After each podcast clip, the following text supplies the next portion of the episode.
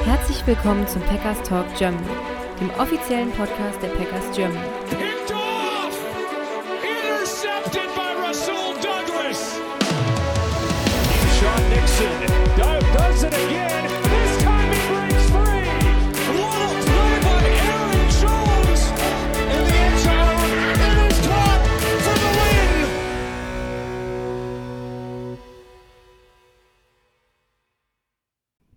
Hallo und herzlich willkommen zum Packers Talk Germany zur Folge 229. Ich bin der Jo und mit mir dabei ist heute der Sebastian. Hallo zusammen mal wieder. Ja, nachdem letzte Woche unwetterbedingt unser Podcast leider ausfallen musste und wir kurzfristig keinen neuen Termin gefunden haben, haben wir heute ein bisschen ein volleres Programm. Wir haben jetzt äh, zwei Preseason-Spiele, die wir quasi hinter uns haben, über die wir quatschen können. Ähm, es gibt einen Exkurs in Fantasy Football. Wir schauen auf den möglichen 53er-Kader der Packers, denn in der kommenden Woche nach dem letzten Preseason-Spiel finden die Roster-Cuts statt, wo der Kader auf 53 Spieler runtergetrimmt wird. Da werfen wir heute mal einen Blick drauf. Und wir haben natürlich noch ein paar News mit. Ähm, ja, starten wollen wir aber zuerst mal mit Fantasy Football. Sebastian, wie sieht's da bei dir dieses Jahr aus? Bist du wieder aktiv im Fantasy Football dabei? Ja, die klassischen Sachen, die man so macht. Ne? Ich habe meine Standardliga, die ich seit x Jahren spiele, äh, mit Freunden. Ich bin in äh, Packers Germany in der Vereinsliga wieder aktiv. Ist das, oh, wie heißt das Ding jetzt, glaube ich? Conference League oder so irgendwas? Genau, ja. Ja, genau, da bin ich in der, boah, ah, das überforderst du mich in der B, glaube ich, oder sowas. Da bist du auch drin, richtig? Oh, stark. Ohne, ohne Handy geguckt. Ähm, ja, und wir werden auch unsere Hörerliga wieder auflegen. Ähm, genau, und äh, dafür könnt ihr euch bewerben. Jo sagt euch gleich, wo ihr das tun könnt. Ich sage euch, ihr habt eine Woche Zeit. Heute ist der 23. August. Am 30. August läuft die ganze Sache aus um 0 Uhr. Bis dahin muss eure, ja, äh, euer Wunsch quasi eingeschickt werden und dann werden wir da auslosen, wer bei uns in der Liga mitspielen kann. Genau. Ähm, letztes Jahr haben wir es erstmalig gemacht. Ihr könnt gegen mich, ähm, Chris und Sebastian spielen. Ähm, 12er Liga werden wir spielen, äh, ganz normale äh, Standard-Settings, ähm, Half PPR auf äh, Sleeper. Es wäre gut, wenn ihr dann da schon einen Account hättet und wenn ihr dabei sein wollt, also wir verlosen die Plätze, dann schreibt uns bitte eine E-Mail mit eurem Sleeper-Namen an fantasy at packers-germany.de mit dem Betreff Hörerliga. Genau, und Sebastian hat's gesagt, bis nächste Woche, 30.08. habt ihr Zeit, dann werden wir auslosen, wer dabei ist und wir werden dann am ähm, ja, wahrscheinlich am 1.9. werden wir dann direkt einen Slow Draft starten, äh, so dass wir dann zum Saisonstart, dass dann jeder seinen Kader zusammen hat. Wir haben dann keine Probleme, einen Drafttermin zu finden. Ähm, genau, von daher keine Einschränkungen äh, terminseits. Äh, schickt uns gerne eure Anmeldung oder eure Bewerbung und dann schauen wir mal, wer dabei ist. Ähm, ja, ich versuche meinen Titel zu verteidigen in der Hörerliga. Sebastian hat letztes Jahr gesagt, peinlich die eigene Hörerliga äh, zu gewinnen, aber ja. Das muss unser aller Ansporn sein, dem jungen Herrn da mal diesen Titel zu entreißen, weil eigentlich müsste es ja so sein, dass der Titelverteidiger auch äh, automatisch gesetzt ist aus dem Vorjahr und das äh, sollte eigentlich einer von euch sein, zumindest nächstes Jahr dann. Genau, vielleicht nächstes Jahr, aber ich werde versuchen, es zu verhindern. ähm, ja, ähm, das war's aber noch nicht zum Fantasy Football, was wir euch mitgeben wollten. Ähm, ihr kennt hoffentlich den German Charity Bowl, ähm, ein ja, Fantasy-Projekt, wo ähm, Roman Motzkos die Schirmherrschaft übernommen hat. Äh, Im letzten Jahr ist das Projekt erstmalig gestartet. Wir als Packers Germany e.V. sind da auch wieder dabei. Ähm, unser letztjähriger Vereinsmeister, den wir aus unserer Vereinsmeisterschaft ermittelt haben, vertritt dieses Jahr die Packers Germany beim German Charity Bowl. Wir haben da wieder eine Spende getätigt in Höhe von 800 Euro, alles für den guten Zweck. Und auch ihr könnt da noch dabei sein, wenn ihr noch nicht dabei seid. Ähm, es sind, glaube ich, knapp 120 Plätze zu vergeben. Ähm, ihr für die Anmeldung müsst ihr eine Spende tätigen. Alles wandert quasi in den Topf und der Gewinner des German Charity Boards am Ende der Saison darf einen guten Zweck bestimmen, wo die komplette Spendensumme hingeht. Wenn ihr da mehr Infos zu wissen wollt, ihr findet das ähm, auf Social Media oder auf der Internetseite www.germancharitybowl.de, alles zusammengeschrieben. Ähm, schaut da gerne mal vorbei. Wir haben auch den Björn bei uns aus dem Verein, der das ein bisschen mitorganisiert. Ähm, eine gute Sache. Da kam letztes Jahr richtig viel Geld zusammen. Ja, schaut da bei den Jungs gerne mal vorbei und bewerbt euch, ähm, tätigt eine Spende und spielt dann eventuell Fantasy Football gegen Roman Motzkus. Genau, kann man eigentlich nichts mehr falsch machen. Ja, ich glaube, jetzt muss ich mal kurz auf meinen Zettel gucken. Ja, zum Thema Fantasy Football war es das gewesen. Wir können jetzt so langsam auf die Packers blicken, was in den letzten Wochen oder in den letzten zwei Wochen passiert ist. Ähm, es gibt ein paar News, ähm, die es zu verkünden gibt. Sebastian, fang doch mal an. Was gibt es Berichtenswertes aus den letzten zwei Wochen. Da gibt es natürlich einiges, gerade weil das Trainingcamp natürlich aktuell läuft und da könnte man äh, diverse Kleinigkeiten hier auflisten und ein paar werden wir später im Kontext ein bisschen in anderen Themen noch besprechen. Zum Beispiel das Thema Kicker oder Josh Myers, was mit den Snaps da los ist oder, oder, oder. Wenn wir jetzt mal an die kleineren harten Fakten gehen, da gibt es natürlich ein paar Verletzungen. Da ist einerseits die Verletzung von Tyler Davis zu nennen, der auf Injury Reserve gewandert ist. Ähm, das wird äh, sich Auswirkungen auf die Titan-Position haben. Darüber können wir später auch nochmal sprechen, was da jetzt genau passiert, weil das ja vorher bei den Packers schon eine äh, problematische Position war. Ähm, Ähnlich ist es quasi mit äh, Center Jake Hansen, der äh, jetzt verletzt war mit äh, einer Schienbeinverletzung, aber ähm, verletzt gewaved wurde. Das heißt, der wurde quasi entlassen, kann man sagen. Und die Packers haben zwei neue Spieler hinzugeholt. Cornerback Elijah Hamilton. Ähm, ja, der war zuletzt äh, in der XFL unterwegs bei den St. Louis Battlehawks und vorher ein bisschen bei den Dolphins. Und ein Linebacker Marvin Pierre, ja, ähm, der quasi undrafted war bislang und äh, ja, ein bisschen bei den Cardinals äh, ja, rumgeschwommen ist zuletzt. Das sind so die Roster-Moves, die die letzten zwei Wochen eigentlich geprägt. Ja, gerade Verletzungen in der Preseason natürlich, das von Tyler Davis immer sehr ärgerlich, Kreuzbandriss. Ähm, ja, wäre jetzt sicherlich kein, kein absoluter Leistungsträger in der Saison gewesen, aber du hast es gesagt, auf der Titan-Position kommen wir vielleicht gleich auch noch drauf zu sprechen, ist es ja sowieso nicht so, ähm, ja, waren wir sowieso nicht so breit aufgestellt, sage ich mal. Wir haben da immer noch unsere zwei Rookies, aber danach wird es schon dünn. Tyler Davis wäre da ja mindestens auch ein ja guter Spieler für die Special Teams gewesen, auch wenn wir ihn auch letztes Jahr häufiger kritisch gesehen haben hier im Podcast, was das reine Tight End Spiel angeht. Aber ja, lässt sich nichts dran ändern. Ähm, Marvin Pierre hatte ich kurz äh, die Befürchtung auch, ähm, es gab ja die, ja, so genaueres weiß man gar nicht. Bei Devontae Campbell gab es ähm, ja eine Sache, wo dann irgendwie so ein Bericht aufgetaucht ist, dass irgendwie, dass er einem Boot unterwegs wäre, in so einem, so einem Walking Boot oder sowas, sich da irgendwie verletzt hat.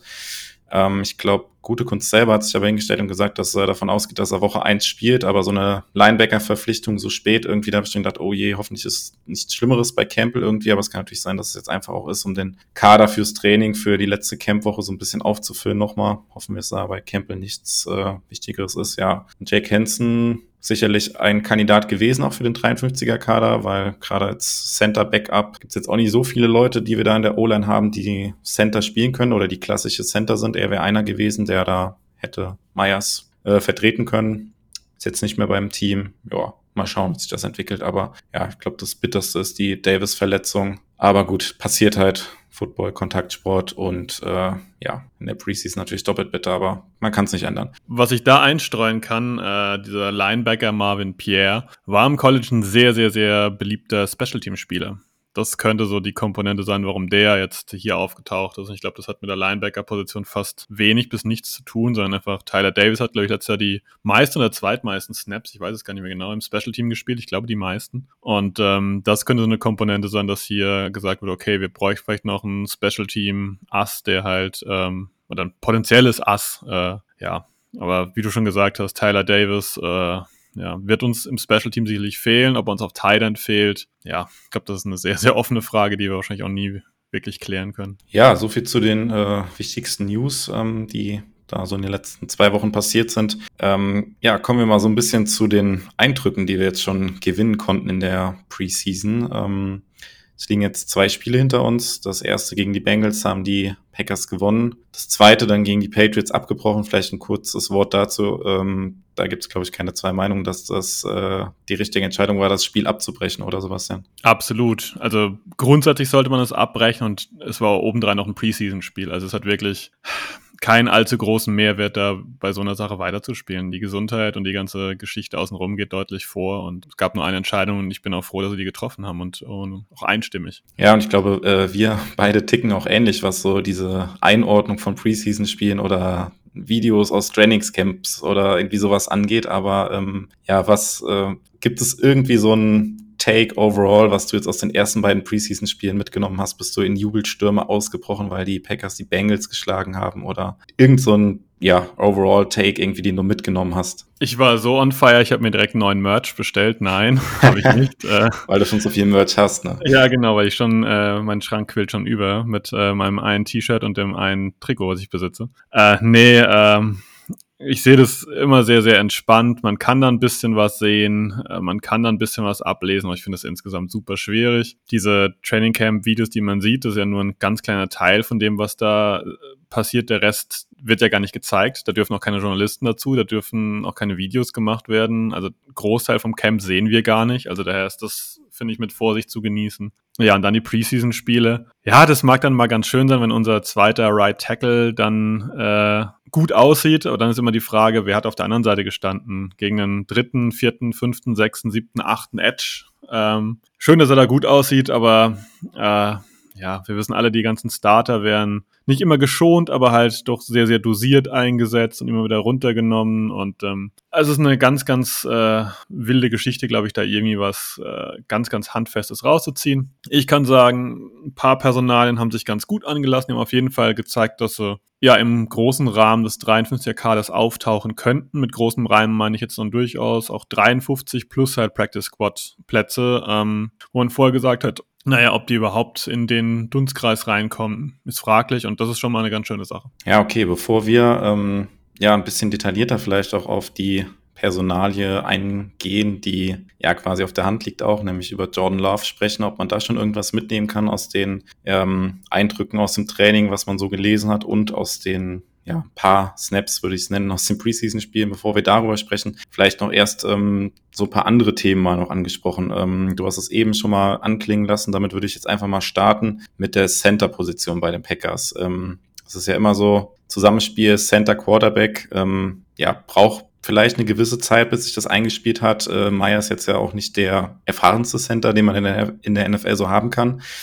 Ähm, kommt jetzt aber trotzdem in sein drittes Jahr und da gab es im ja im Training Camp schon die ein oder anderen Berichte, dass es da gefummelte Snaps gab. Und es gab jetzt diesen einen äh, wilden Snap gegen die Patriots, den äh, Myers quasi auf, ja, wie man später erfahren hat, ähm, ja, er hat selbst entschieden, quasi den Ball zu snappen, ohne, ohne ähm, Kommando von Jordan Love, weil er dachte, ein D-Liner hätte sich bewegt und er wollte da ein Freeplay kreieren. Ähm, ja, der Ball wurde nach hinten gesnappt, die Packers haben den Ball verloren. Ähm, ist das für dich irgendwie jetzt schon bedenklich zum jetzigen Zeitpunkt, äh, diese vielen verbaselten Snaps, die man aus dem Training kennt und jetzt der eine gegen die Patriots? Macht dir das ein bisschen Sorgen? Nö, ganz einfach nö. Ähm, ich sehe das relativ entspannt. Äh, das Training Camps wird ausprobiert. Er hat es mir probiert, es war ein Preseason-Game, hat mal gedacht, da zuckt einer und ja komm, wir ziehen jetzt mal so ein Freeplay raus. Hat er einfach probiert, ist jetzt schief gegangen, hat für mich keine wirklichen Auswirkungen. Und du hast viele gute Punkte schon gesagt. Es ist ein junger Center, es ist ein junger Quarterback hinten dran. Die Abstimmung ist noch nicht da. Meine, wir haben jetzt immer wieder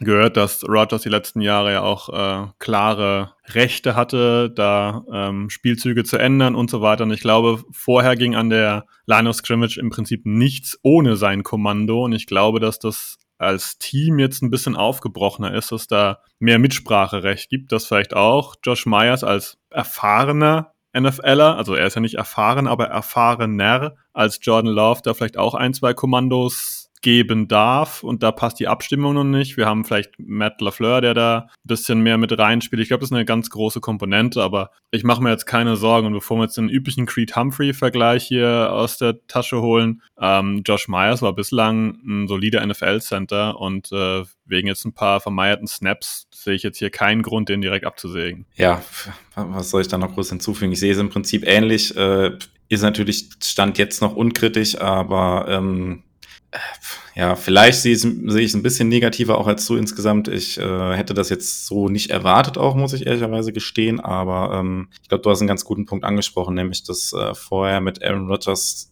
der quasi an der Line auch viel Arbeit quasi übernommen hat, sozusagen, Protection Calls vielleicht auch gemacht hat und dass jetzt auch ein Center dann ein bisschen mehr Verantwortung hat und da ein bisschen mehr leisten muss, äh, ein bisschen mehr Überblick haben muss, selbst lesen muss, gucken muss. Das ist, glaube ich, äh, ein ganz guter Punkt, den du da genannt hast. Und es braucht vielleicht einfach ein bisschen Zeit auch, ähm, ja, und ich glaube, genau so wie wir es bei, bei Jordan Love dann auch immer sagen, dass, dass wir ihm die Zeit geben müssen, die er braucht, äh, ist das auch, zählt das auch im Zusammenspiel mit, mit einem Center dann. Gerade insbesondere, wenn es jemand ist, der noch nicht allzu viel NFL-Erfahrung hat. Und äh, ja, schauen, wie das weitergeht. Ich sehe es momentan auch noch nicht kritisch, aber ja, du wolltest noch was ergänzen. Ich finde, du hast noch einen guten Punkt eben. Ähm, gerade das, wenn der Center jetzt mehr Aufgaben hätte, und dann auch entsprechende Sachen lesen muss, die vorher Rogers gelesen hat. War vorher die Aufgabe von Josh Myers, ich sag mal, simpel stillzustehen. auf die Befehle zu warten und den Ball sauber zu snappen. Und wenn jetzt diese neue Komponente dazu kommt, dass er lesen, dirigieren, koordinieren muss und quasi nicht mehr den Fokus nur auf Snappen hat, ist vielleicht eine, auch eine Learning Experience, wie du halt auch gesagt hast. Ich glaube, das sind so vielleicht Ebenen, die da auch dazukommen. Ja, ansonsten haben wir, glaube ich, alles gesagt. Ich sehe das entspannt. Äh, es darf halt nicht so weitergehen.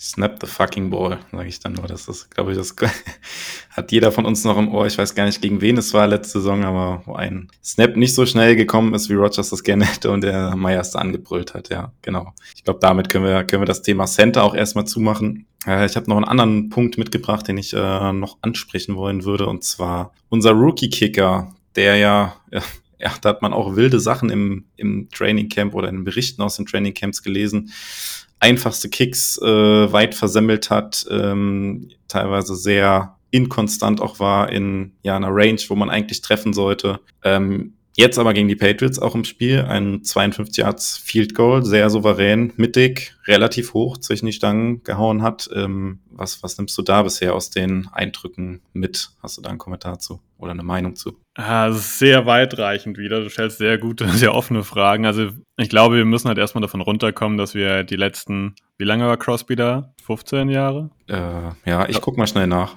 Ich glaube, 2007 war, glaube ich, Ryan Longwell noch da, wenn ich recht weiß. Naja, also auf jeden Fall Mason Crosby war schon äh, sehr, sehr lange da. Ich meine, 2007, 2008 habe ich Ryan Longwell irgendwie noch im Kopf und danach kam Crosby. Aber man möge mich auch äh, steinigen, wenn das nicht so war.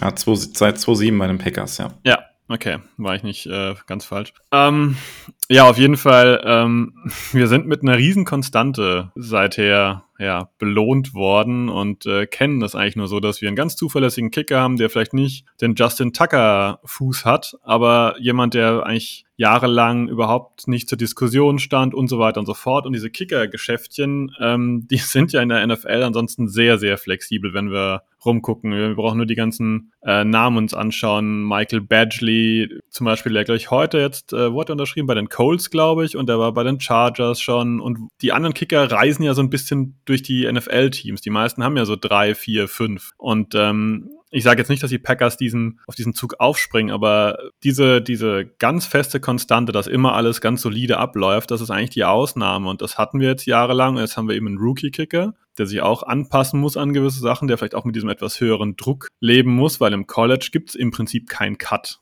Ja, also da wirst du nicht gecuttet. Also ähm, und hier ist es halt möglich, dass du halt das Team nicht schaffst, sondern quasi arbeitslos, in Anführungszeichen, erstmal da rumstehst oder auf irgendeinem Practice Squad bist und dann äh, plötzlich von heute auf morgen von Green Bay nach Los Angeles ziehen musst. Also sind ganz schöne Komponenten für so junge Leute dabei und daher mache ich mir erstmal keine großen Sorgen. Ähm, die Packers haben Gott sei Dank nicht zu früh einen Kicker gezogen, also nicht zu viel investiert und der Rest ist äh, auch die übliche Learning Experience und man mag es ja nicht hören, aber wir sind in einer Art Soft Rebuild und da gehört sowas manchmal auch dazu. Genau. Genau. Und ja, die Packers haben einen Draft-Pick investiert in äh, Anders Carlson. Ich gehe auch davon aus, dass er safe den Kader schaffen wird, dass man sich da nicht mehr nach einer Alternative umguckt, auch wenn da die Stimmen in letzter Zeit jetzt nach diesen Berichten aus den Camps ein bisschen lauter wurden, dass die Packers das eventuell tun sollten. Äh, ich sehe das auch relativ entspannt, habe das, glaube ich, hier im Podcast auch schon mal gesagt. Ähm, ich glaube nicht, dass die Packers in dieser Saison in die Situation kommen, dass sie dann mit auslaufender Uhr irgendwie ein Field Goal aus 55 Yards oder sowas reinmachen müssen, um äh, Playoff-Chancen am Leben zu halten. Natürlich will man jetzt keine Spiele freiwillig verlieren oder sowas, aber wie du gesagt hast, wir sind so in einem Soft Rebuild oder Retool, wie Adrian Franke es gesagt hat bei uns im Podcast.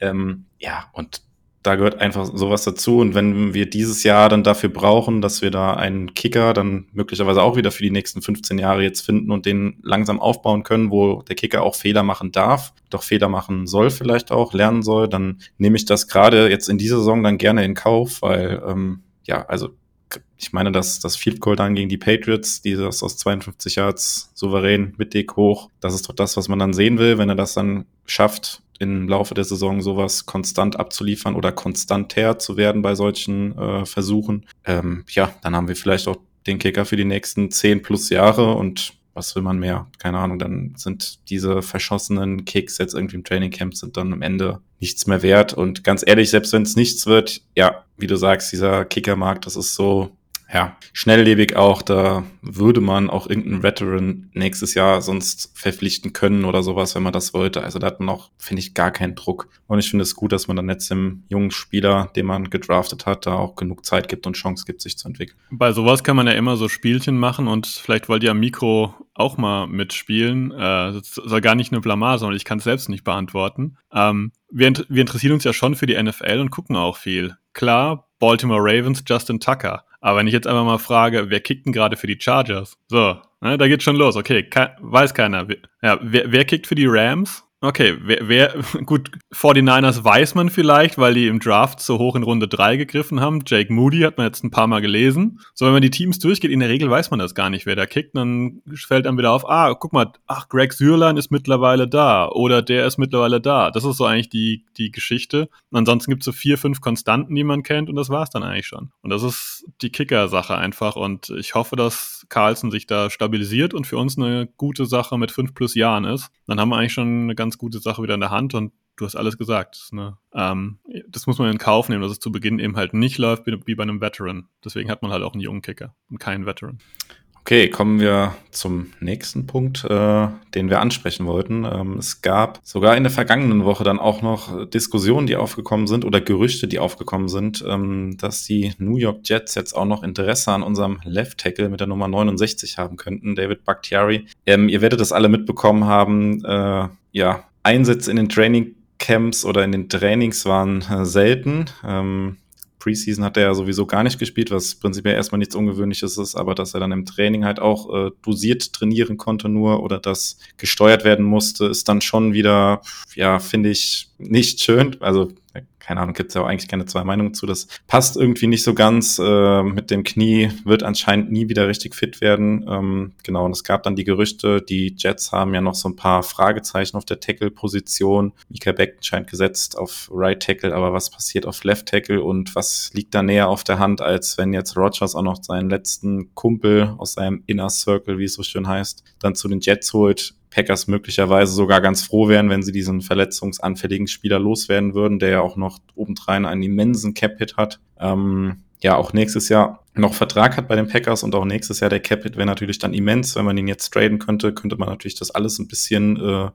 reduzieren und von diesem Berg an Cap, den man da vor sich herschiebt, bei dem Bakhtiari-Vertrag auch so ein bisschen früher abbauen, als es äh, vielleicht der Fall wäre, wenn er den Vertrag ausspielt. Ähm, ja, vielleicht erstmal grundsätzlich dazu, Sebastian, was, äh, was hältst du von diesem Gerücht allgemein? Ähm, wärst du da bereit, so ein Trade eventuell sogar zu machen? Also wirklich dran geglaubt habe ich nicht, weil es einfach zu nah äh, an der echten Saison war. Wenn, dann hätte hätt ich mir das eher relativ schnell vor zwei, drei Wochen vielleicht noch vorstellen können. Ähm, die zweite Frage, die gestellt hast, ob ich sowas gut fände oder ob ich mir sowas vorstellen könnte, ist super komplex, finde ich. Ich meine, wenn Bakhtiari spielt, ist er eine absolute Konstante, also wirklich immer noch ein Top 5 Left Tackle meiner Meinung nach. Das ist für einen jungen Quarterback natürlich schon eine, eine absolut äh, ja, wichtige Sache. Und jetzt muss ich gleich mal wieder hier ein bisschen auf die Hype-Bremse bei Zach Tom und Rashid Walker treten. Also natürlich kann man hier irgendwann so eine Young Guns äh, O-Line hinstellen, wo gefühlt niemand äh, auf dem zweiten Vertrag ist, aber das ist dann irgendwann auch echt risikoreich mit Love hinten dran und zwei Receivern, die auch erst in ihrem zweiten Jahr sind und mit äh, Reed äh, einem weiteren Rookie. Ähm, auf der anderen Seite hast du viele Argumente genannt, wo man sagt, naja, Bakhtiari ist wahrscheinlich nicht mehr Teil der langen Lösung, ähm, zumindest nicht unter diesem Vertrag. Da jetzt noch was rauszuholen, ist auch ein legitimer Gedanke. Also ich finde das sehr, sehr schwer klar zu beantworten. Also das, ähm, ich glaube, die Angebotslage würde für mich darüber entscheiden, ob ich ihn trade oder nicht. Es müsste ein Angebot sein, was ich ja halt angemessen finde. Und das heißt für mich mindestens ein Second-Round-Draft-Pick. Ähm, müsste ich haben, weil für irgendwelches Viert-, Fünft-, Sechst-Runden-Geschacher, da habe ich dann doch lieber die die Konstante für meinen jungen Quarterback, der halt einfach die Line erhöht. Aber wenn sowas käme, würde ich, glaube ich, schon sehr, sehr, sehr überlegen. Liegt wieder halt dran, was man als Coach dann von Tom Walker und Co. einfach hält. Und man darf, glaube ich, so vielleicht diese, ähm, den Bereich der Kabine nicht ganz vergessen. Das muss vielleicht noch hinzugefügt werden. Ich weiß nicht, wie jetzt Bakhtiari in der Kabine jetzt ist, ohne Rogers, aber ähm, ich glaube, ein ganz guter, lustiger Typ ist er trotzdem noch und garantiert in der Kabine gern gesehen. Ja, ich finde es auch insgesamt super schwierig, ähm, das zu beurteilen, weil wir können ja diese medizinische Situation auch überhaupt nicht wirklich bewerten. Also die ähm, Verantwortlichen bei den Packers werden natürlich wissen, ähm, ja, mit was sie quasi in die Saison gehen können, mit was sie planen können. Äh, kriegen wir zehn Spiele von ihm, kriegen wir 17 Spiele von ihm und der trainiert einfach nur unter der Woche nicht? Ähm, oder muss man davon ausgehen, dass er sowieso nur zwei, drei, vier, fünf Spiele macht oder sowas? Also das ist ja, sind ja so Sachen, die da bei sowas auf jeden Fall auch mit reinspielen, die wir ja einfach jetzt ähm, nicht wirklich bewerten können oder sowas. Und ähm, ja, ich hatte ja, als diese Diskussion auch bei uns auf dem Discord aufkam, ich glaube, ich war einer der einzigsten, der, ähm, der dafür war, der wirklich gesagt hat, okay, komm, dann gib ihn halt ab, wenn die Jets ihn haben wollen. Also ich muss dazu sagen, ich bin auch sehr Fan vom von Bakhtiari, also darum geht's mir gar nicht, aber ich würde das auch als einfach Business-Entscheidung sehen, weil ähm, genau den großen Cap-Hit haben wir ja schon angesprochen, aber ich glaube, also wenn es wirklich dieses Interesse der Jets irgendwie gibt oder gegeben hat, ich glaube, dass kein anderes NFL-Team in der aktuellen Situation bei diesem riesigen Cap-Hit und bei der Verletzungshistorie irgendwie da überhaupt Interesse hätte. Und eigentlich könnten meiner Meinung nach oder sind wahrscheinlich die Jets die einzigsten und da dann auch getrieben von, von Aaron Rodgers quasi, der das gerne hätte, die da überhaupt als potenzieller Trade-Partner in Frage kommen würden. Und ähm, ja, ganz ehrlich, die Packers brauchen sowieso, wenn sie perspektivisch jetzt in John Love ihren Quarterback gefunden haben und in den nächsten fünf Jahren nochmal einen Anlauf auf den Super Bowl machen wollen, brauchen sie ohnehin einen neuen Left Tackle, meiner Meinung nach, also ein Franchise Left Tackle, weil ähm, Bakhtiari wird wahrscheinlich oder könnte sein, dass er nächstes Jahr sowieso schon nicht mehr Teil des Kaders ist und dann wäre ich eher an dem Punkt, dass ich sage, okay, warum dann jetzt an was festhalten, was uns dann nächstes Jahr nochmal deutlich im, im Cap ähm, einschränken würde, im Cap Space einschränken würde und ein Spieler, der uns sowieso nur ja vielleicht die Hälfte der Spiele zur Verfügung steht, im Training äh, sich nicht mit der Starting O-Line einspielen kann und so weiter. Deswegen hätte ich gesagt, okay, wenn es persönlich natürlich ein Verlust wäre, irgendwie hätte ich gesagt, okay, wenn es da Interesse gibt der Jets, dann go for it. Und ich hätte da auch weniger, wäre da auch mit weniger zufrieden gewesen als im Second Round Pick. Aber ja, da gibt's glaube ich verschiedene verschiedene Meinungen. Und äh, ja, ich weiß nicht, ob du du noch was zu ergänzen hast, sonst würde ich nämlich das Thema oder du kannst es auch gerne abschließen mit dem, was dann gute Kunst auf einer Pressekonferenz, glaube ich, gesagt hat. Also du hast legitime Gedanken geäußert, die kann ich nachvollziehen. Und ähm, ja, manchmal ist ja auch dieser Spruch, äh, wie das lieber den Spatz in der Hand als die Taube auf dem Dach. Also auch da gibt es klar Argumente zu sagen, ich habe lieber nochmal einen Viertrunden-Pick als vielleicht gar nichts. Äh, oder den Deadcap oder oder oder. Also da gibt es auch diverse Argumentlagen. Es ist, wie du halt zu Beginn gesagt hast, eine sehr, sehr schwierige Situation, weil wir nicht wissen, was ist eigentlich der Langzeitplan mit Bakhtiari? Haben die den wirklich nächstes Jahr vielleicht noch äh, auf dem Zettel? Dann macht es natürlich Sinn, ihn zu behalten. Wie viel spielt er? Das sind alles Sachen, die wir, wo wir nur raten können und jeder hat zwar seine eigene Meinung, aber niemand weiß, was die Packers wirklich davon halten. Aber was die Packers gesagt haben, ist, dass äh, David Bakhtiari nicht getradet wird. Punkt. Hat gute Kunst klar auf einer Pressekonferenz gesagt. Also wir können davon ausgehen, dass Bakhtiari diese Saison bei den Packers auf dem Roster steht. Und ich gehe davon aus, dass auch die ganze Saison ist, wenn jetzt nicht in Woche 1 Jordan Love, Aaron Jones, Christian Watson und Romeo Dubs allesamt Richtung IR oder Season-Ending IR wandern gehe ich von aus, dass Bakhtiari die Saison bei den Packers hat. Ja, schnell mal auf Holz klopfen, nachdem, was du da gesagt hast. Äh, hoffen wir natürlich nicht, aber genau. Ja, Trade Deadline, Woche 8, glaube ich. Also, es kann natürlich bis dann auch noch viel passieren, aber ich glaube, die Aussage steht erstmal und danach war auch erstmal Ruhe gewesen mit den Gerüchten und ja, damit ist, glaube ich, das Thema erstmal ad acta gelegt und wir müssen erstmal damit leben, dass wir Bakhtiari, dass wir weiterlesen werden, dass er nicht trainiert und dann sind wir mal gespannt, ob er dann in Woche 1 auf dem Platz steht. Ähm, ja, ähm, so viel zu den Themen abseits von Jordan Love, die ich mir notiert hatte. Wenn du jetzt nicht intervenierst, würde ich sagen, können wir mal über unseren Quarterback sprechen. Ähm, ja, wir haben noch nicht so viel gesehen, zumindest nicht in der Preseason. Ich glaube, ich habe jetzt eben nochmal nachgeguckt, 18 Passversuche bisher in der Preseason in beiden Spielen. Ähm, dabei sah er nicht schlecht aus. Das kann man, glaube ich, so sagen. Die Frage ist natürlich, wie viel ist sowas wert, Sebastian, wenn du jetzt vielleicht auch noch das mit einbeziehst, was du aus den Berichten aus dem Training Camp gelesen hast. Super, super schwer. Ich bin ja immerhin froh, dass du in deiner Auftakt-Message äh, hier zu nicht noch den Namen Sean Clifford gedroppt hast, mit der Aussage, dass das doch bald unser Starter ist, äh, was man auch so gelesen hat. Also dazu sage ich auch wieder nur, ist Preseason, keep cool. Ähm, ne? Also Clifford ist klar als Backup oder vielleicht nur als äh, Third Stringer erstmal äh, geholt worden. Er macht sich gut, es scheint ganz ordentlich auszusehen, ne? aber ich glaube, jetzt Jordan Love wird nächstes Jahr erstmal an der Center stehen. Ich glaube, das sollte man erstmal ganz klar so fest, äh, festnageln oder deutlich ausdrücken. Ähm, ich finde, die Eindrücke sind ganz ordentlich. Ich bin jetzt nicht so gehypt wie einige, die jetzt hier ihn direkt als Top 15 Quarterback irgendwo äh, markieren wollen oder so. Ich denke, das ist Kaffeesatzleserei. Es gefällt mir, was ich sehe. Ich glaube, man sieht ein bisschen Progress. Was mir gefällt, ist, dass er mutig spielt, von dem wie er passt, aber nicht dumm. Also da finde ich, ist so ein, so ein, so ein schmaler Grad, wo man manchmal bei Leuten sieht, okay, ähm, klar kann man machen, Junge, ist aber eigentlich auch schon hochgradig dämlich, ging für dich gerade noch gl glücklich aus. Solche Sachen sehen wir von ihm tendenziell nicht. Es sind aber ein paar Würfe dabei, wo man sagen kann, okay, kleines Fenster und da hat er auch den einen oder anderen schon getroffen. Ich denke, der Touchdown auf Jaden Reed, das war kein allzu großes Fenster, das war ein schönes Ding. Er hat halt auch schon ein paar Würfe mal ähm, ja, liegen lassen, die er eigentlich hätte treffen müssen. Aber wenn wir die Zeit Josh Myers geben, wenn wir die Zeit Anders Carlson geben und so weiter, dann muss die eben Jordan Love auch bekommen. Ich finde aber, dass die Entwicklung von dem, was man zu Beginn gesehen hat, von dem, wie ich ihn auch ähm, vom College her kenne, ist eigentlich richtig. Also er hat an Spielintelligenz zugelegt und ich finde, er hat an Ruhe zugelegt und das ist auf jeden Fall sehr wichtig. Genau, und ich also in, kann im Prinzip auch nur noch Sachen ergänzen dazu, weil also ich finde gerade ja Sample Size ist halt hier ganz, ganz wichtig zu nennen. Ähm, das, was wir gesehen haben, ist quasi ein Mini, Mini-Bruchteil von dem, was wir in der Saison sehen werden, an, an Snaps allein, an Passversuchen. Und ähm, er hätte jetzt hier wieder der schlechteste Quarterback der NFL aussehen können in diesen 18 Passversuchen, die er gemacht hat. Und äh, das hätte nichts ausgesagt. Und genauso sagt es noch relativ wenig aus, ähm, dass er da jetzt ganz gut ausgesehen hat in den äh, Passversuchen, die wir gesehen haben. Aber ich sag mal so, es hätte auch, äh, es hätte auch jetzt deutlich schlechter sein können natürlich. Und mit dem, was wir gesehen haben, können wir, glaube ich, als Packers-Fans erstmal ganz zufrieden sein und ähm, ja, auch ein bisschen gespannt äh, quasi auf Woche eins jetzt gucken. Ich sag mal, fürs letzte Preseason-Spiel, Lafleur hat das zwar angedeutet, aber da würde ich mal auch mal noch jetzt die letzten Tage abwarten, ob er dann überhaupt spielt, ob wir ihn überhaupt noch mal sehen, würde ich vielleicht mal auch noch in Frage stellen. Ähm, aber ja, im Prinzip das, was wir jetzt gesehen haben, finde ich, ist auch so ein bisschen ein Abbild von dem, was man von ihm erwarten konnte, auch schon, schon Pre-Draft. Also diese, diese langen Dinger, die man auch im Training gesehen hat, jetzt auch im Spiel gegen die Patriots, der Wurf dann die Seitenlinie zu Romeo Dubs, diese langen Dinger, also die, ähm, ja, das, das, sieht, das sieht richtig gut aus. Äh, Ballplacement ist da gut. Dass er den Arm hat, das war sowieso klar. Das war schon klar, als er quasi gedraftet wurde, dass er da von der Armstärke ähm, sich, sich nicht verstecken muss. Und ja, das, was du jetzt schon angesprochen hast, dass diese Genauigkeit, also Accuracy.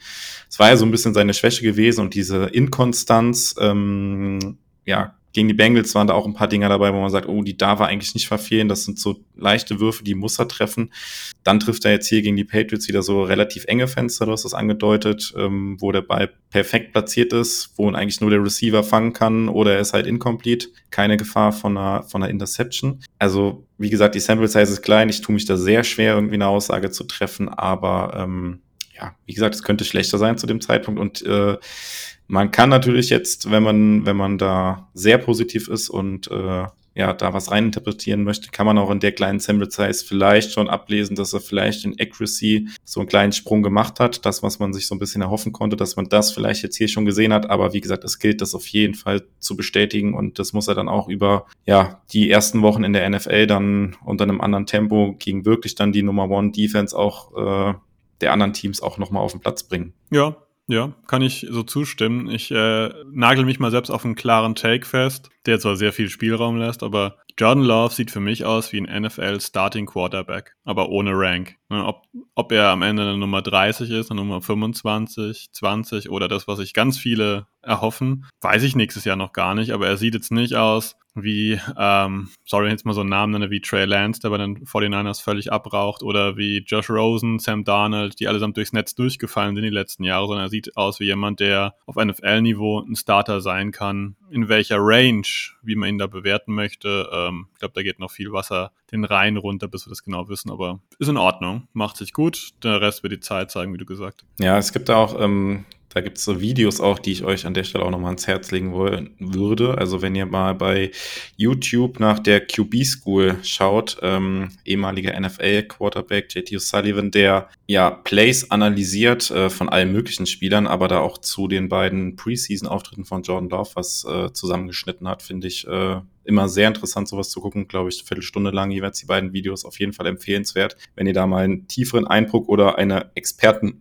Meinung auch hören wollt zum, zum Auftritt von John Love aus der kleinen Sample Size, dann schaut da gerne mal rein. Also ich finde es finde es immer sehr aufschlussreich. Er hat da auch einige ähm, Sachen, die er zur Fußarbeit von Jordan Love äh, sagt. Ähm, keine Ahnung, wo ich mich irgendwie auch als, äh, ja, ich würde mich als Laie bezeichnen. Auf dem Feld kann das nicht wirklich beurteilen, was jetzt eine gute Fußarbeit ist, wie da der Rhythmus sein muss. Ähm, er geht auch ein bisschen so drauf ein, dass der Jordan Love so ein bisschen äh, springt immer in der Pocket quasi, wenn er durch seine Reads geht. Das hat er so ein bisschen kritisiert, aber jetzt ähm, beim, beim letzten Spiel hat er auch darauf hingewiesen, dass er da in der Fußarbeit auch auf jeden Fall einen Sprung nach vorne gemacht hat. Das war auch so ein Kritikpunkt, als er aus dem College kam. Und genau, schaut da gar, gerne mal rein. Ich finde es sehr interessant auf jeden Fall. Ähm, ich würde mal noch eine Frage an dich anschließen. Ähm, wir haben jetzt über Jordan Love gesprochen und wenn wir über einen Quarterback sprechen, dann spricht man indirekt ja eigentlich auch über die äh, Passempfänger. Kannst du aus den Spielen oder aus den Eindrücken aus dem Training irgendwas schon ableiten zur Connection zu unseren jungen Passempfänger, die doch da alle unterwegs sind? Äh, Watson, Dubs, Reed, Musgrave. Kannst du da irgendwas von ableiten oder hast du da eine Meinung zu jetzt schon? Ich muss mich natürlich immer ein bisschen einbremsen bei so Sachen. Äh, wie ihr alle wisst, oder wie die, die zumindest letztes Jahr schon dabei waren beim Hören, äh, Chris und ich sind auf jeden Fall ganz groß beim Hype-Train von Romeo Dubs dabei gewesen. Sieht gut aus, aber ähm, das möchte ich auch erstmal in einem echten NFL-Spiel äh, bewiesen haben. Aber klar, äh, die, die Flamme ist jetzt nicht kleiner geworden diesbezüglich. Äh, bei Luke Musgrave würde ich mal sagen, das haben wir alle so ein bisschen erwartet, dass sich auf Thailand einfach irgendwas tut, auch schematisch, dass sich da vielleicht ein bisschen was ändert und ähm, ja, Musgrave macht das, was er am College gemacht hat, wenn er halt gespielt hat. Und das ist einfach wieder das Thema, Musgrave muss fit bleiben, weil dann war der am College ein super Receiving Tight End, super schnell, super quick und das kann auch auf NFL-Niveau sein. College hat er einfach nur kaum gespielt. Ähm, da würde ich sagen, die Connection könnte da auf jeden Fall eine richtig stabile werden, wenn Musgrave da so ein richtiges Mismatch auf Tight End wird. Ähm, ansonsten ist natürlich äh, die Connection mit Malik Heath äh, so ein bisschen äh, ja, herausgestochen. Das ist jemand, den man vielleicht vorher nicht allzu stark im Dunstkreis des 53er Kaders gesehen hätte, oder hättest du den da drin gesehen? Äh, nicht wirklich, muss ich gestehen. Also der hat ja, ja, der hat auf jeden Fall von sich reden gemacht jetzt in den in den ersten äh, oder in den letzten Wochen, sagen wir mal so. Ähm, Bevor wir da abbiegen, ich würde noch ein Wort verlieren nochmal zu Sean Clifford, weil du es eben auch angesprochen hast. Ich glaube, da ähm, äh, du hast im Prinzip schon alles gesagt, aber ich würde es gerne nochmal festnageln hier quasi jetzt, weil die Packers wurden da ja auch ein bisschen kritisiert, dass sie ihn so früh gezogen haben im, im Draft, wo ja da dieser späte Quarterback-Run kam und die Packers so ein bisschen belächelt wurden, dass sie da jetzt mit äh, Sean Clifford dann noch einen Quarterback quasi gezogen haben. Aber ähm, ich glaube, das können wir auch festnageln, dass äh, Clifford der Backup sein wird von Jordan Love und das ist, glaube ich, auch gesetzt und der sah auch für ein Backup ganz okay aus, würde ich sagen. Ich glaube, er hat ja auch deutlich mehr gespielt als Jordan Love. Das kann man auch festhalten, oder? Ja, ja. Also da, das ist wieder so ein Musterbeispiel. Man muss ehrlich sein. Sean Clifford hatte vor dem Draft niemand von uns Hobby-Scouts auf dem Schirm. Niemand. Der war in, in keiner Liste, war der auch nur ansatzweise als NFL-Prospect, sage ich mal, geführt. Ähm, der war auch in den Scouting-Services nicht genannt und alle so, okay, ja, kennen wir, aber wir sehen eigentlich gar keinen Pro-Potential, also kein Potenzial für die NFL. Ja, das ist wahrscheinlich, was dann doch uns einfach von diesen äh, Leuten unterscheidet, die für NFL-Teams arbeiten, die dafür bezahlt werden. Und ähm, das ist erstmal das, wo man sich selber mal so ein bisschen in die Kritik nehmen muss. Und dann hast du alles schon gesagt. Sean Clifford wurde gezogen, um ein Backup, ein Third Stringer zu sein und macht's gut. Ähm, er hat Danny Edling jetzt schon längst irrelevant gemacht. Jetzt ist, glaube ich, noch Wer ist noch da? Alex McGuff, glaube ich. Ja, ähm, ja, das ist, glaube ich, eine, eine, eine, Sicherheitsvariante. Mich würde nicht wundern, wenn die Packers mit zwei Quarterbacks in die Saison gehen und das sind äh, Love und Clifford. Und hätte er sich auch verdient nach der Preseason, weil das sieht ähm, echt ordentlich aus. Ja, absolut. Ähm, ja, und ich finde, das ist dann quasi auch schon die Überleitung, wenn wir jetzt mal einen Blick werfen. Also es steht jetzt das letzte Preseason-Spiel gegen die Seattle Seahawks an, ähm, zu einer einigermaßen äh, vernünftigen Uhrzeit sogar. Am Samstagabend um 19 Uhr deutscher Zeit spielen die Packers gegen die Seahawks. Das letzte Preseason-Spiel, wen wir da von den Startern wirklich noch sehen, ist so ein bisschen fraglich noch, würde ich mal sagen. Das äh, klärt sich ja meistens dann auch erst kurzfristig, wenn sich die Coaches da entscheiden. Aber ich würde sagen, wir werfen mal einen möglichen Blick auf den 53er-Kader und ich würde einfach vorschlagen, ähm, jeder darf mal so eine Position dann in den Raum werfen, worüber wir dann äh, diskutieren, was da für Spieler aktuell im Kader sind äh, und wie ja da der 53er-Kader aussehen könnte. Ähm, ich würde jetzt einfach mal schnell die Quarterbacks quasi abschließend schon mit Jordan Love und Sean Clifford sind wir, glaube ich, beide der Meinung, dass die Packers mit zwei Quarterbacks in die Saison gehen und dass die Position damit besetzt ist. Äh, Weil es auch relativ einfach ist, würde ich mal noch die Special-Teamer direkt hinterher schieben, wo wir, glaube ich, auch drei Positionen dann direkt äh, festholen können mit Pat O'Donnell als Panther, Matt Orsek als Long Snapper und den eben angesprochenen Anders Carlson als Kicker. Ich glaube, das ist auch relativ safe und damit hätten wir die ersten fünf Spieler des 53er Kaders da kann man, glaube ich, sehr viel Geld drauf wetten, dass das so aussehen könnte. Kann man sich relativ sicher sein. Da wird es wenig Überraschungen geben und ähm, ja, dann gebe ich mal an dich ab und du darfst gerne eine Position in den Raum werfen, über die wir dann sprechen, über mögliche Namen oder Spieler, die gecuttet werden könnten auch. Ah, das sind jetzt äh, ganz viele Vorlagen. Weil ich jetzt Malik Heath reingeworfen habe, Wide Receiver, werden es überhaupt sieben oder werden es nur sechs? Und wenn es nur sechs sind, wer fliegt raus? Ähm, ja, ich habe mir tatsächlich sieben aufgeschrieben gehabt. Äh, ich muss jetzt mal gerade gucken, wer dann rausfliegen würde.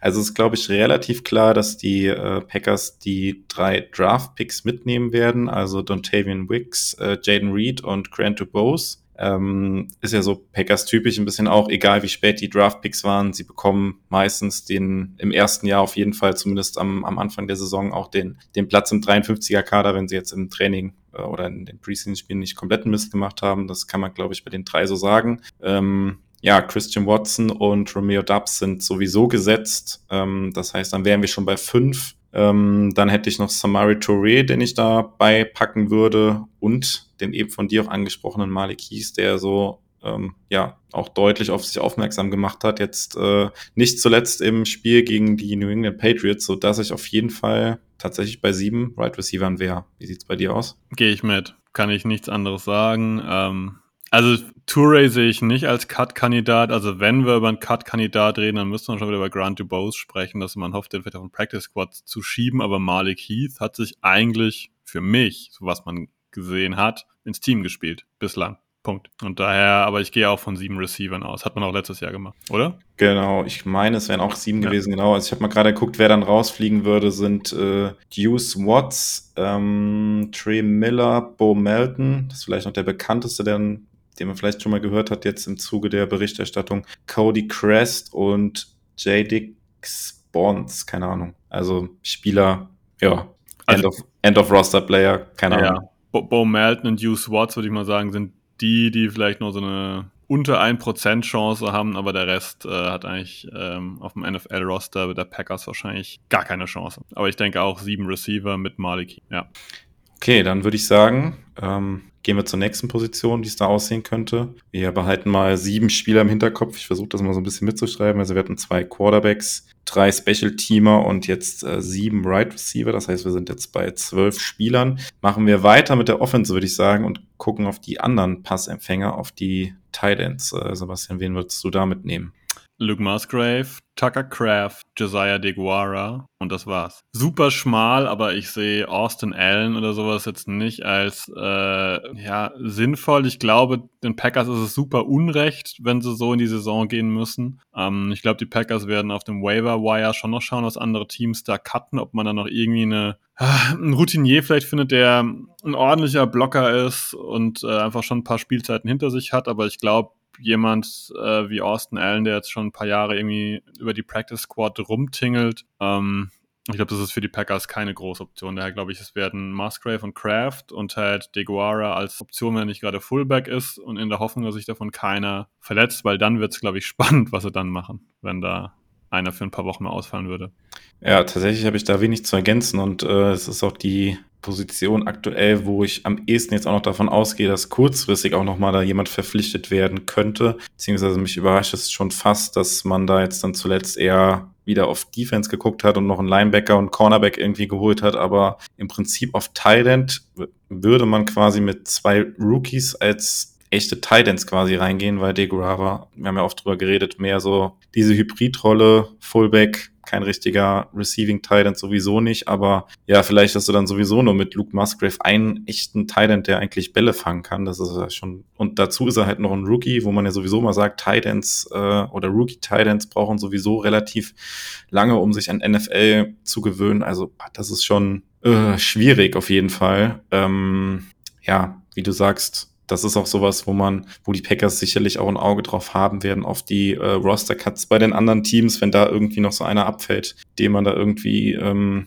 ja, dabei packen kann, dann im Idealfall ein, ja, ich würde fast sagen, so ein Allrounder irgendwie, der auch ein bisschen Erfahrung schon mitbringt, ähm, der da den Thailand Room noch ein bisschen auffüllen kann, glaube ich. Das ist am ehesten was, wo kurzfristig dann nochmal was, was passieren könnte, aber aktuell sehe ich es genauso wie du, dass die drei werden es wahrscheinlich erstmal werden, Stand jetzt. Dann kann ich äh, dahin überleiten, wo ich einen riesen Diskussionsbedarf sehe. Running Back. Was machen die Packers da? Nur zwei Running Backs oder werden es mehr? Ähm, ja, zwei kann ich mir ehrlicherweise nicht vorstellen, insbesondere wenn man dann auf Thailand nur mit drei geht. Ähm, dann glaube ich, wären es auch mindestens drei, drei Running Backs. Ähm, ja, die Packers waren ja auch letzte Saison eine längere Zeit nur mit zwei Running Backs dann unterwegs am Ende der Saison mit Aaron Jones und AJ Dillon. Ich glaube, die beiden braucht man nicht äh, drüber zu reden. Klar, die sind gesetzt, aber dahinter, da gibt's viele Optionen und ähm, ja, um die Namen vielleicht mal zu nennen, ähm, wir haben einen Patrick Taylor unter Also, anderem. bevor wir die Namen nennen, vielleicht, weil es immer wieder so Diskussionen gibt. Ja, die Packers haben letztes Jahr aber auch nur zwei äh, zu Saisonbeginn mit reingenommen. Da muss man ein bisschen Kontext mit reinbringen, dass die Packers das gemacht haben, weil Kylan Hill zu Beginn auf der PUP oder auf der IR war. Ich weiß gar nicht mehr ganz genau. Oder war der suspendiert? Ähm, ich glaube, er war sogar suspendiert, ne? Ja, ich glaube, er war suspendiert. Ne? Also auf jeden Fall, ähm, ich habe den Kerl schon wegen seinem Abgang eher aus meinem Gedächtnis verdrängt. Aber die haben quasi diese Zeit nur überbrückt und dann gesagt, okay, wir haben hier zwei Running Backs, die mit voller Power aus der Offseason rauskommen und deswegen können wir es uns leisten, jetzt zu Beginn ein, zwei Wochen mit zwei Running Backs zu arbeiten. Aber das war so ein bisschen der, der Case, warum es in letzter nur zwei waren. Genau, und jetzt sind wir bei Patrick Taylor stehen geblieben, sorry. Genau, Patrick Taylor wäre dann äh, der dritte im Bunde, der da unterwegs ist. Dann gibt's einen Emmanuel Wilson, der ja auch in der Preseason jetzt so ein bisschen auf sich aufmerksam gemacht hat, da ähm, ja ganz gute Stats auf jeden Fall auch abgeliefert hat. Ähm, ja, wie viel so Total Stats dann gegen die, weiß ich nicht, dritte Defense oder sowas wert sind, kann man sicherlich drüber streiten, aber erstmal steht dieser Auftritt. Ähm, hat auf jeden Fall erstmal Eindruck hinterlassen. Es gibt noch einen äh, Lou Nichols und einen Tyler Goodson, der ja auch schon länger mit den Packers unterwegs ist. Würde mal sagen, zwischen denen, also das sind alles diejenigen, denen ich Chancen einräumen würde. Und ich bin da ehrlich gesagt, ähm, ja, man kann es fast würfeln, würde ich fast sagen. Also da hat jeder so seine Qualitäten, die er irgendwie mitbringt. Äh, wir werden hoffentlich sowieso den dritten Running Back nicht häufig brauchen müssen, sagen wir es mal so. Aber ich glaube, dass die Packers, wie gesagt, weil sie gerade auf äh, Tight auch dann nur mit drei unterwegs sind, da vielleicht eher gerne vier hätten und dann vielleicht auch nur mit zwei Running Backs gegangen wären, dass sie dann aber, glaube ich, dieses Jahr mit drei, mit drei Running Backs in die Saison gehen und ähm, ja, wen würde ich da jetzt nehmen? Ich glaube, ich wäre tatsächlich auch immer noch bei Tyler Goodson, muss ich sagen.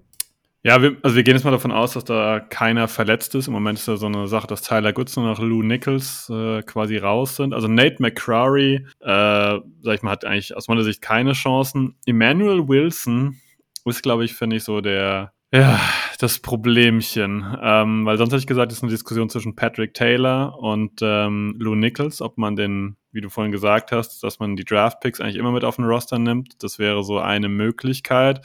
Lou Nichols ist verletzt. Jetzt kommt dieser Emmanuel Wilson von der berühmten Fort Valley State University, ähm, den quasi niemand kannte vorher. Und der macht jetzt einen ganz guten Eindruck. Ich glaube trotzdem, dass die Packers mit Patrick Taylor gehen und hoffen, dass sie Emmanuel Wilson auf den Practice Squad kriegen. Das ähm, wäre klassisch der Packers Way, weil Rushing Stats sind das eine. Ich glaube, sie legen schon Wert drauf, dass vielleicht, wenn mit Jones oder mit Dylan, was ist das dann, Running Back ist, der potenziell halt seinen Quarterback auch ein bisschen beschützen kann. Ähm, und ich weiß nicht, ob Emmanuel Wilson das jetzt schon kann. Ne? Also das ist äh, so eine Frage. Aber auf Dauer hat man schon das Gefühl, dass Emmanuel Wilson, wenn er das in die NFL transportieren kann aus der Preseason, dass das so eine kleine Feel-Good-Story werden könnte. So ein Rookie, undrafted, Mini-College. Und dann gibt es ja die Geschichte, dass sein Vater, glaube ich, irgendwie verstorben ist vor x Jahren und, und so weiter und so fort. Aber ich glaube, dass das Roster jetzt erstmal nicht direkt schafft, sondern man mit Patrick Taylor geht. Ja,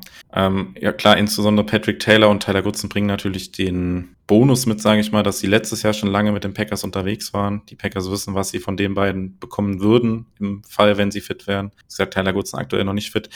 Ja, ganz schwierig und ich glaube, das ist auch so eine Position, die schwierig zu vorherzusagen ist. Wie gesagt, ich habe eben gesagt, man kann es fast würfeln. Da kann man, glaube ich, gespannt sein, wie sich die Packers da am Ende entscheiden werden. Ähm, ja, ich würde sagen, wir machen die Offense dann komplett, indem wir jetzt auf die O-Line blicken. Also wir waren uns ja beide einig, dass wir ähm, drei Running Backs mitnehmen. Wenn wir es gleichmäßig verteilen würden und ich mich jetzt nicht verzählt habe, müssten wir eigentlich dann zehn freie O-Line-Spots jetzt noch haben. Wenn wir quasi davon ausgehen, dass Offense und Defense jeweils 25 Spieler beinhaltet, müssten wir, glaube ich, noch 10 O-Liner parat haben. Ähm, ich glaube, die, die Starting Five, so wie es sich aktuell abzeichnet, die würde ich jetzt einfach schon mal gerade durchrattern. Da gibt es, glaube ich, wenig äh, Diskussionsbedarf. Bakhtiari, Jenkins, Myers auf Center, äh, John Runyon, Right Guard und dann auf Right Tackle mutmaßlich aktuell Zach Tom. Ich glaube, die fünf sind auf jeden Fall gesetzt, aber ich glaube, es gibt auch noch andere Namen. Also ein Josh Nischman wird auch sehr wahrscheinlich dazugehören, wären dann sechs.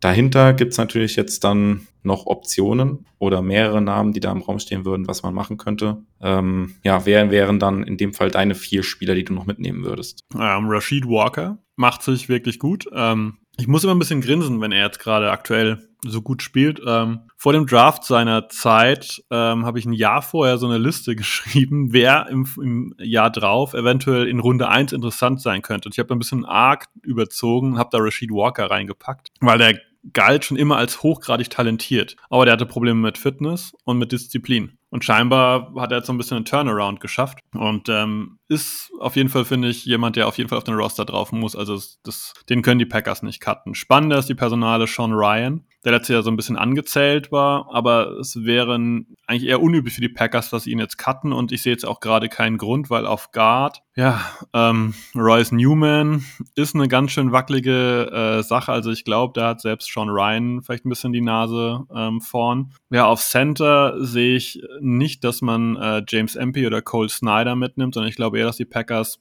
wie du gesagt hast, mit dem äh, sechsten Mann, mit Josh Nischman wieder so ein bisschen ja, äh, flexibel planen, dass Zach Tom der Right Tackle Starter ist und man hofft, dass äh, mit Myers nichts ist.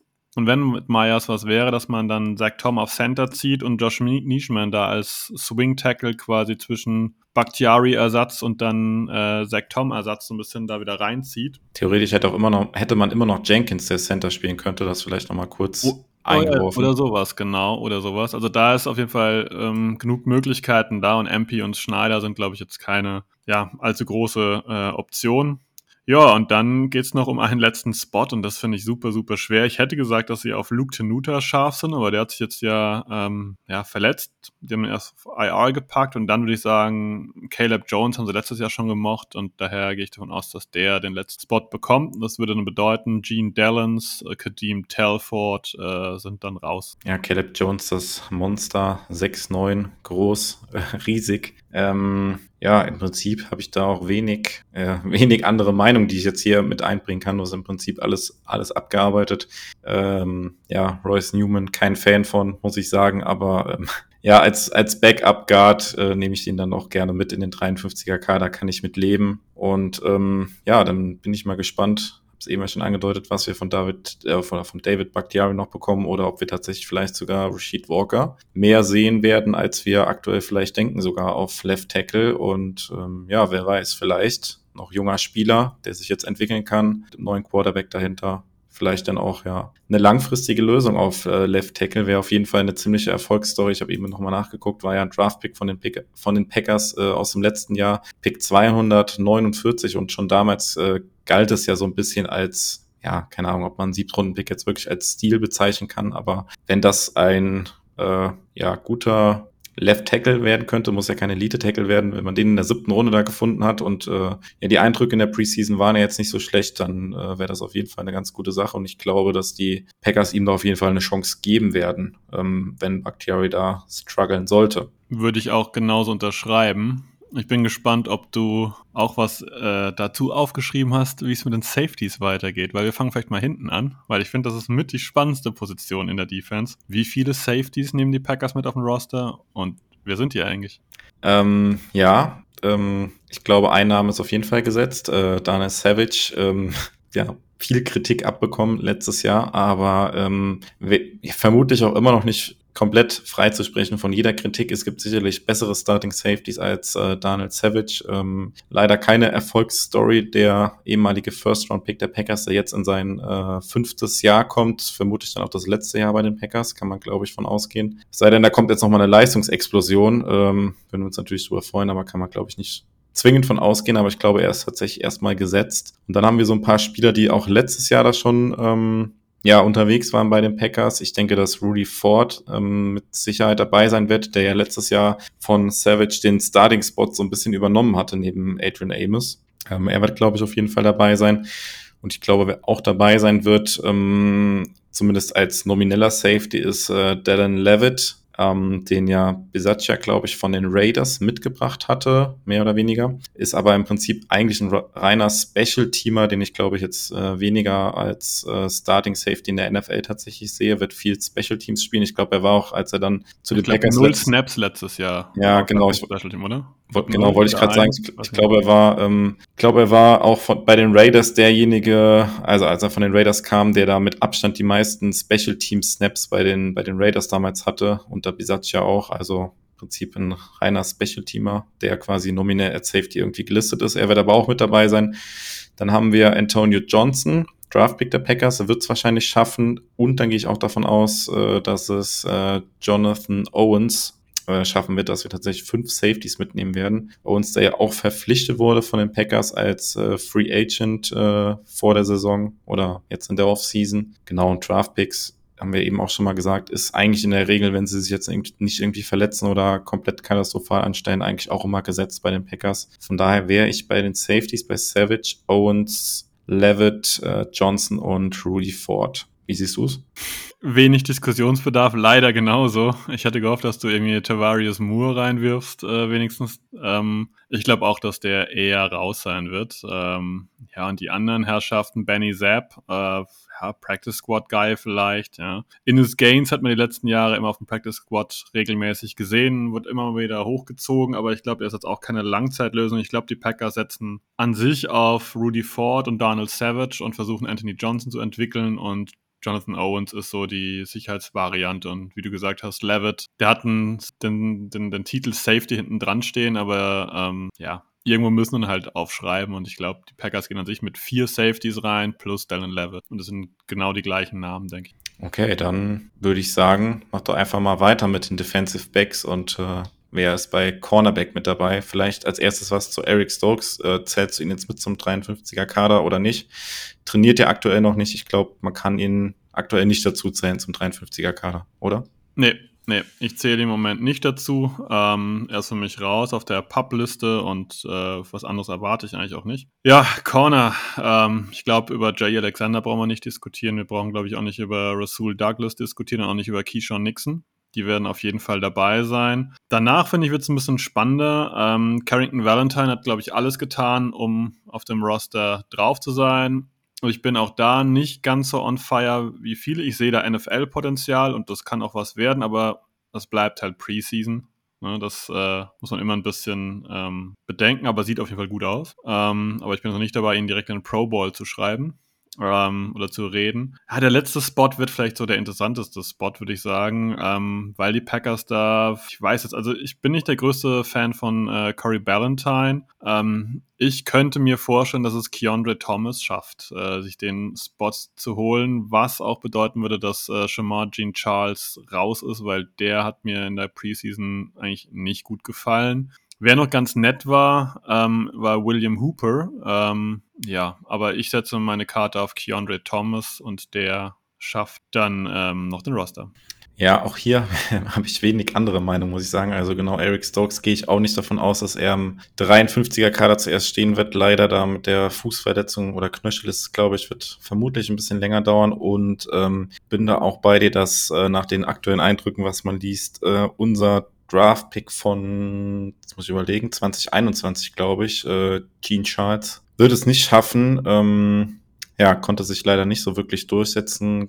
Galt ja im Prinzip auch als so ein bisschen reiner Slot-Corner eigentlich, aber ja, konnte jetzt äh, ja in den letzten zweieinhalb Jahren nicht so wirklich auf sich aufmerksam machen. Ich glaube, da wird man sich dann jetzt auch von dem ehemaligen Draftpick dann trennen. Ähm, ja, ich glaube, so jemand wie Elijah Hamilton, der jetzt kurzfristig noch verpflichtet wurde, wir hatten am Anfang in den News kurz erwähnt, glaube ich, auch keine Chance auf äh, den Kader.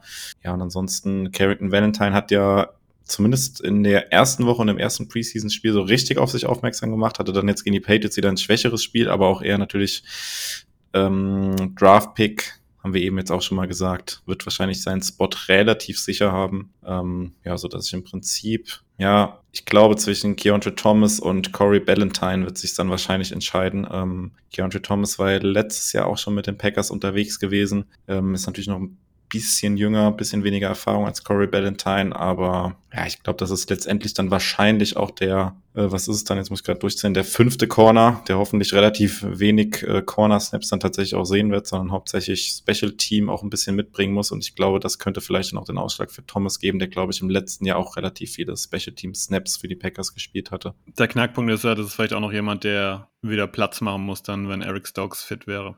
Also Roster schaffen ja, aber vielleicht nicht die Langzeitperspektive. Und Keandre Thomas, glaube ich, ähm, haben die Packers letztes Jahr gemocht. Deswegen haben sie ihn auch lange mitgenommen. Und äh, ja, aber ja, du hast die Erfahrung schon für Ballantyne erwähnt. Das wäre die Alternative. Ich glaube, die anderen haben weniger Chance. Wie siehst du aber eigentlich äh, die Defensive Line vorne, Edge, Tackle, weil das scheint ja auch ganz spannend zu sein dieses Jahr. Ja, ich glaube, relativ einfach ist es äh, auf der Edge-Position, da würde ich jetzt einfach mal mit anfangen. Ich glaube, da gibt's auch wenig Diskussionsbedarf. Also Rashan Gary ähm, sieht tatsächlich jetzt auch so aus, als könnte er Woche eins wieder fit sein. Trainiert er jetzt diese Woche auch ähm, wieder elf, in den 11 gegen 11 Drills ist er wieder dabei. Also das spricht eigentlich dafür, dass er von Woche eins an dabei sein wird und dann auch zum 53er Kader zählen wird. Dazu klar, Preston Smith wird gesetzt sein. Unser äh, Draft-Pick, First-Round-Pick Lucas Van Ness wird gesetzt sein. Kingsley Enakbari, der ja jetzt auch gegen die Patriots ein richtig gutes Spiel gemacht hat, äh, wird gesetzt sein und auch ein Spieler, den die Packers ja quasi wieder verpflichtet haben, dessen Vertrag ausgelaufen ist, ähm, Justin Hollins, ähm, der letztes Jahr auch zu den Packers gestoßen ist, wird hauptsächlich wahrscheinlich Special Teams spielen, aber ähm, ja auch eher dadurch, dass die Packers ihm eine Vertragsverlängerung gegeben haben, dem sein Vertrag ausgelaufen ist, gehe ich davon aus, dass er auch gesetzt sein dürfte und das wären dann für mich die fünf Edge-Spieler, mit denen ich in die Saison gehen würde. Wir haben zu wenig zu diskutieren. Ja, die kannst du genauso aufschreiben, sehe ich auch. Es gibt auch einfach wenig zu diskutieren bei dem aktuellen Kader. Das ist natürlich, äh, dass es da. Also ich habe so zumindest das Gefühl, dass es dieses Jahr weniger spannend ist um die letzten Roster-Spots, als das vielleicht in den Jahren davor so ein bisschen war. Man kann, es zeichnet sich irgendwie bei allen Positionen ein klareres Bild, aber sorry, ich wollte dich nicht unterbrechen. Ja, nee, also das sehe ich ja genauso. Also ich, ich mag Aaron Mosby, der im Camp bei den Packers ist, sehr, aber ich sehe den da auch nicht wirklich eine Chance haben. Also daher, ähm, ja, ähm, über wen man überhaupt am ehesten noch reden kann, ist meiner Meinung nach Brandon Cox. Das ist äh, jemand, der bei Florida am College war, super, super undiszipliniert, ähm, hat auch diverse Skandale hinter sich gebracht, aber es ging nie um die Leistung. Und das wäre jemand, wo ich sage, der könnte irgendwie vielleicht reinsneaken, je nachdem, wie das sich halt dann komplett gestaltet. Wenn man auf Levitt setzt und wenn man auf diverse Special-Teamer setzt, könnte es vielleicht Hollins erwischen und man nimmt dann Brandon Cox mit, ähm, wenn auf anderen Positionen die Karten für äh, Special-Teamer fallen. Das ist so eine Komponente, glaube ich. Aber ja, Brandon Cox wollte im Draft halt auch niemand haben. Das heißt dann auch immer irgendwas. Also vielleicht denken die Packers auch, naja gut, den kriegen wir schon noch irgendwie auf den Practice-Squad. Okay, dann mach doch gerne mal mit der Defensive Front weiter. Du hast es ja eben schon angesprochen. Wen würdest du damit nehmen? Ähm, Devonta Wyatt, auch wenn er in der Preseason, naja, bislang nicht allzu stark geglänzt hat, aber auch das, das ist Preseason. Ähm, warten wir mal ab. Ich halte mich da eher an das Ende der letzten Saison. Da hat er eigentlich gute Schritte gezeigt und hat in den NFL-Spielen dann überzeugt. Ist für mich ganz klar drin. Äh, positiv Carl Brooks hat positiv überrascht. Auch ein Draftpick der Packers ist auf jeden Fall dabei. Äh, Kenny Clark, logisch. Colby Wooden, ebenfalls Draftpick der Packers. Ähm, lässt die Line wirklich mit Brooks, äh, Wooden, Clark schon glänzen. Äh, TJ Slayton oder Tedderell Slayton, wie er offiziell heißt, ist für mich auch drin. Ähm, entwickelt sich wirklich zu so einem klassischen Fleischklops in der Line, der ganz schön viel Platz da wegnimmt. Ähm, Ich glaube, dass er auch dabei ist. Jonathan Ford habe ich jetzt noch auf dem Zettel stehen, aber das ist für, der ist für mich ganz, ganz dünn drin. Das ist jemand, den sie potenziell auch für Brandon Cox wieder opfern könnten, weil, ja, man hat bislang von ihm wenig gesehen, was allerdings auch heißt, dass die Packers, ja, halt nicht arg viel in ihm sehen, weil, korrigier mich, aber letztes Jahr wurde er, glaube ich, auch nicht mit auf den äh, Squad genommen, sondern ähm, war im Practice Squad eigentlich, richtig? Ja, genau.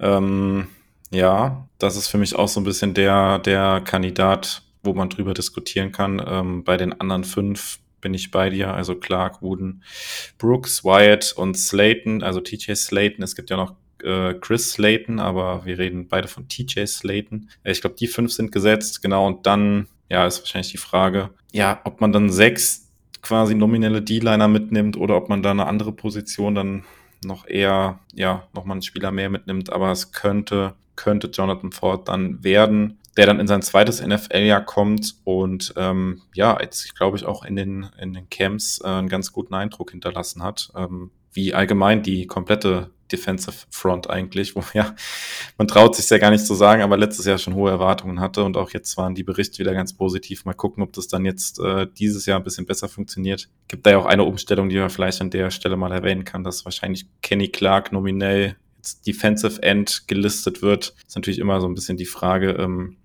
ja, wenn jemand offiziell als irgendeine, als irgendeine Position gelistet ist, wie viel das dann wert ist auf dem Platz. Aber ich glaube schon, dass das ein Zeichen dafür ist, dass die Packers äh, Kenny Clark so ein bisschen aus der Mitte rausziehen wollen und da eher, du hast es gerade schon gesagt, Fleischklopse hinstellen wollen, die da äh, ähm, ja, den Run hoffentlich besser stoppen und Kenny Clark auch vielleicht ein bisschen weiter außen dann als Defensive End aufgestellt, so ein bisschen mehr Pass-Rushing-Qualitäten, die er mitbringt, bisschen mehr zur Geltung bringen kann. Wenn wir die Reihe jetzt durch haben, fehlen eigentlich noch die Linebacker. Wen nehmen wir damit, Jo? Ja, ich finde es da wieder relativ einfach. Also Derontre Campbell und Quay Walker sind klar gesetzt. Ähm, dahinter gibt es einen weiteren Special-Teamer, den die Packers letztes Jahr von den Saints, glaube ich, kam er, Eric Wilson, verpflichtet haben. Ähm, wird, glaube ich, auch wieder seine, äh, ja, seinen Platz bekommen, weil er eben ein sehr guter Special-Teamer ist, also Eric Wilson als Dritter. Und dann gehe ich davon aus, dass es Isaiah McDuffie schaffen wird, der jetzt auch ähm, ja, einen ganz guten Eindruck gemacht hat bisher jetzt in den, in den letzten Wochen in der Preseason. Auch ehemaliger Draft-Pick der Packers. Ich glaube, er war ein Fünft- oder Viertrunden-Pick, bin mir jetzt nicht mehr ganz sicher. Ich glaube, er kommt jetzt auch in sein... Ich glaube, Fünftrunden-Pick, Boston College. Okay, kommt jetzt auch in sein drittes Jahr. Ähm, ja,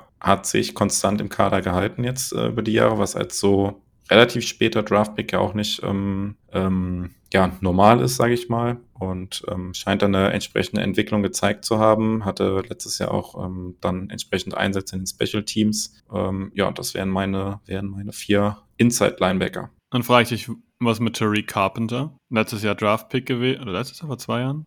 Äh, letztes Jahr ein Draftpick gewesen. Ähm, ja, und eigentlich im Special Team doch vielfältig eingesetzt worden. Der ist weg. Äh, für mich würde dann hinten runterfallen, tatsächlich, ja. Ähm, ich muss jetzt auch überlegen, ob ich seinen Namen jetzt aktiv gelesen hatte in irgendwelchen Berichten zum Training Camp. Ist mir jetzt gar nicht irgendwie in Erinnerung geblieben, weder positiv noch negativ. Von dem, was ich jetzt gelesen habe, ich weiß nicht, ob du eine andere Meinung hast, aber dementsprechend wäre er bei mir jetzt dann raus, ja. Hm. Ja, ich glaube, das ist so diese, diese Aktie Jonathan Ford. Vielleicht entscheiden sie sich für Carpenter, vielleicht für Ford, vielleicht für Brandon Cox. Ähm, Vielleicht wollen sie dann noch einen weiteren Safety, vielleicht wird die Position noch an Tavarius Moore vergeben. Ich glaube, das ist so dieser, dieser Spot, den ich jetzt im Moment ähm, am wackeligsten sehe. Also der Rest, finde ich, ist sehr, sehr klar zementiert. Es gibt eine Diskussion noch, finde ich, bei Cornerback, die hatten wir ja vorhin schon, Keandre Thomas oder äh, Corey Ballantyne und der Rest geht um eine Position, da gibt es vier, fünf Leute, die sich, glaube ich, drum kloppen. Der Rest ist sehr, sehr, ja, klar aus meiner Sicht. Zum Positiven oder ist das eher ein Problem? Hm, das gute, gute Frage. Jetzt äh, muss ich mal kurz drüber nachdenken. Ja, kann man natürlich so und so auslegen. Ne? Ähm, wir haben ja, ich glaube, wir beide haben doch häufig drüber geredet, so über so ein bisschen die fehlende Qualität bei diesen End-of-Roster-Playern, wo wir ja auch, glaube ich, immer so ein bisschen vielleicht so eine Schwäche der Special Teams dann abgeleitet haben, weil das ja eben auch die Spieler sind, die dann immer Special Teams spielen. Wenn man da ja natürlich jetzt bei wenigen Spielern so die Qual der Wahl hat, was man, was sich jetzt ja so ein bisschen abgezeichnet hat, könnte man vielleicht natürlich schon davon ableiten, vielleicht so ein bisschen, dass da eventuell die Qualität hinten raus dann doch vielleicht ein bisschen zu wünschen übrig lässt, aber ob ich mich darauf jetzt festnageln wollen lassen würde, weiß ich nicht.